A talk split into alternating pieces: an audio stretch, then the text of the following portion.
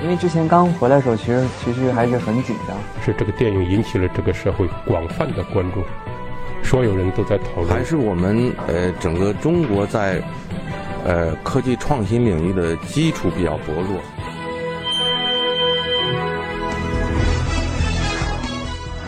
影响有影响力的人，中国新闻周刊。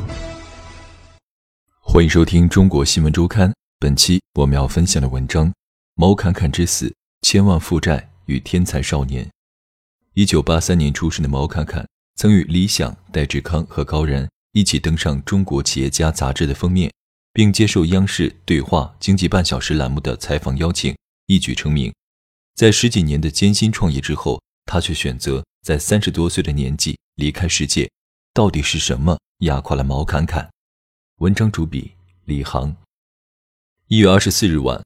鲍大神从公司下班回家后，照例坐在电脑前，打开《守望先锋》的游戏界面。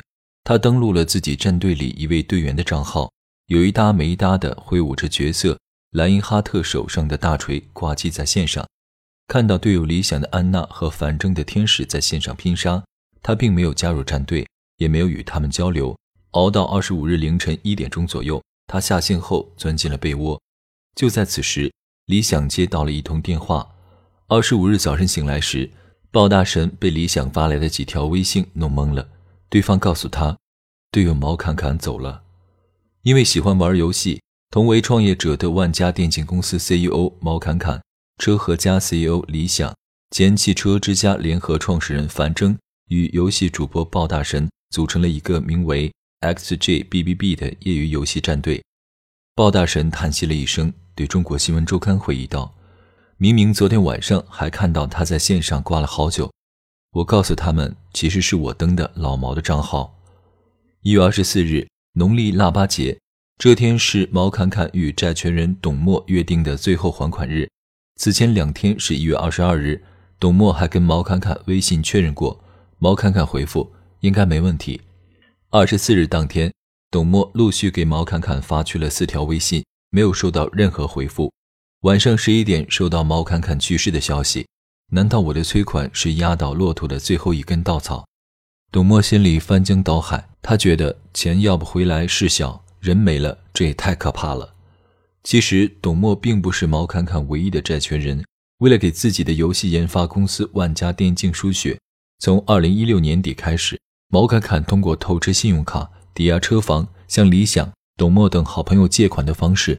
陆续投入公司两千多万。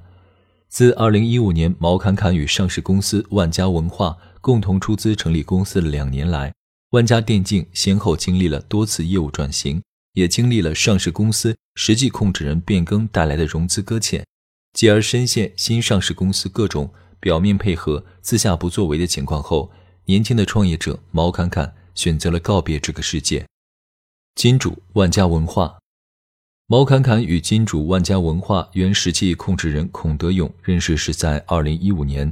当时的毛侃侃从供职四年的游戏公司明鹤明和离职，寻找新东家时，曾与多家比万家文化实力雄厚的上市公司表达了合作意向。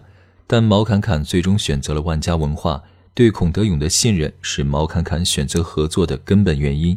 而孔德勇控制的万家文化，像很多壳公司一样，有诸多前身。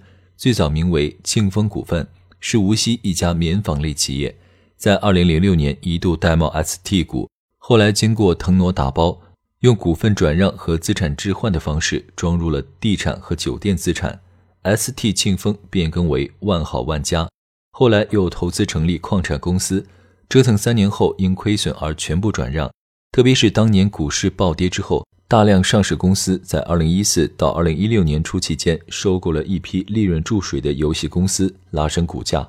很明显，孔德勇选择与毛侃侃合作成立文化传媒公司，就是看到了文化行业的风口。但壳公司的特质已经早早给万家电竞埋下了隐患。二零一五年九月三十日，北京万好万家电子竞技传媒有限公司注册成立，法人代表是上市公司万家文化的实际控制人孔德勇。当时，万家文化出资四百六十万认购百分之四十六股份，毛侃侃出资三百四十万元认购百分之三十四股权，任 CEO。而其余三位股东分别出资五十万元。毛侃侃此前在接受媒体采访时透露，除万家文化外，其余股东的出资额均由其代出。成立之初，万家电竞就定下了游戏发行、网络综艺传媒两块业务。二零一五年十一月十八日，万家电竞和优酷在北京签署合作协议，双方计划共同打造电子竞技和游戏文化 IP，并围绕打造的 IP 开展经济业务、电子商务等业务。万家电竞还向优酷出售了一款游戏《余烬战争》的版权，获得了约七百万元的收入，也成为万家电竞最大的一笔收入。随后，毛侃侃还与腾讯视频合作出品了综艺节目《二幺三星座编辑室》。但只播出五期就结束了。另一档节目《铁屋游戏》也只到了出样片的阶段，最终没有上线播出。毛侃侃意识到，游戏发行业务早已不是当年旱涝保收的时代。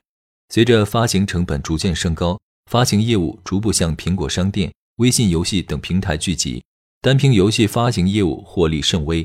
毛侃侃曾对媒体表示，为了配合上市公司的整体计划，急于让公司产生流水。他决定让万家电竞同时做发行，但这个决定被毛侃侃称作是自己最大的决策失误，因为2016年中小型的发行业务本身已经不好做了。随着 S N H 四八、一九三一等国内女团的融资风口出现，2015年底，万家电竞开始打造号称中国首个星座女子偶像团体，预计投入资金两亿元，并邀请同道大叔加盟合作。做女团是因为当时万家文化坚持要做的，因为是个风口。这个项目是为了配合万家文化而上马的，并非毛侃侃本人的真实意愿。但是因资金问题，运营并不顺利。因为光女团十二个人和三个工作人员在日本的三个月集训、生活以及音乐和 MV 的制作等费用就超过七百万。为了十二星座女团的运营，他的女朋友还曾经垫付过部分资金。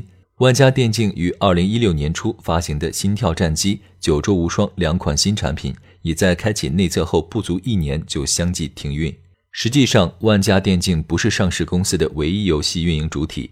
据《每日经济新闻》不完全统计，万家文化旗下游戏业务主体约有十二家，涉及手游、页游、端游近二百款。在二零一六年，万家文化营收额超七亿元的情况下。游戏业务虽然毛利率远超其他项目，超过百分之八十，但营收占比仅在百分之十左右。